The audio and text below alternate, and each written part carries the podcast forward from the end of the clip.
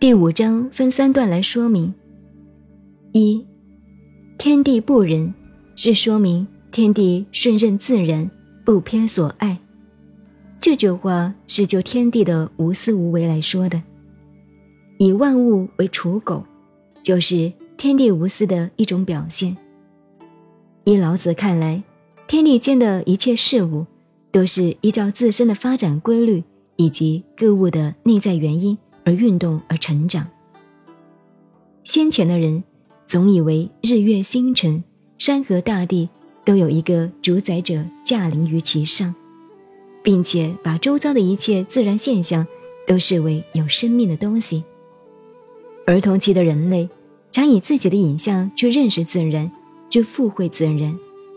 人类常以一己的愿望投射出去，给自然界予以人格化，因而。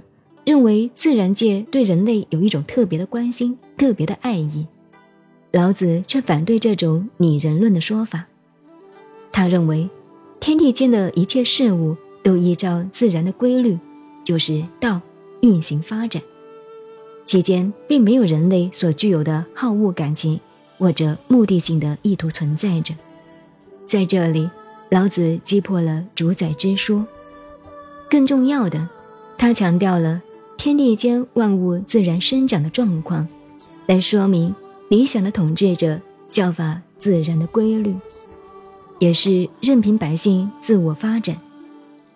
这种自然论祈求消解外在的强制性和干预性，使人的个别性、特殊性以及差异性获得充分的发展。第二，天地之间是一个虚空的状态。虽然是虚状的，而它的作用是不穷竭的，这和第四章的说法是一样的。这个虚含有无尽的创造的因子，所以说动而欲出，天地运行，万物便生生不息了。这个动就是虚空中的动，变成为产生万有的根源了。可见老子所说的虚。不是一个消极的观念，反而是一个积极的观念。第三，天地不仁和天地虚空都是老子无为思想的引申。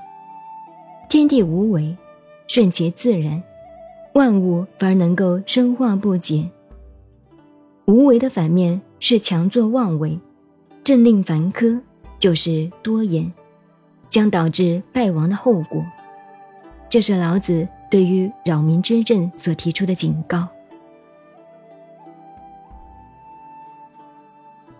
您好，您现在收听的是《道德经》，我是静静九恩，微信公众号 FM 幺八八四八，谢谢您的收听，再见。